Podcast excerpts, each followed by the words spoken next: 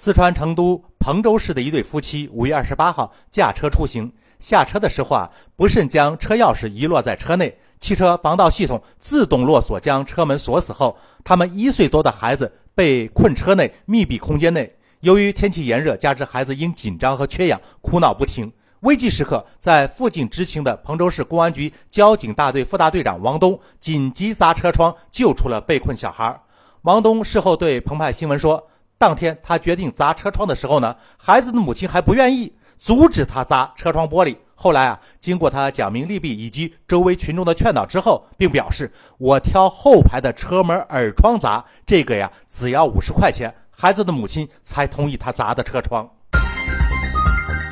山峰说：“这种爹妈的人品，连五十块钱都不值啊。”对于这种人，我们根本就不想再做任何的评论了，只是呼吁尽快立法。对于那些没有能力、道德低下的人，必须取消他们作为监护人的资格。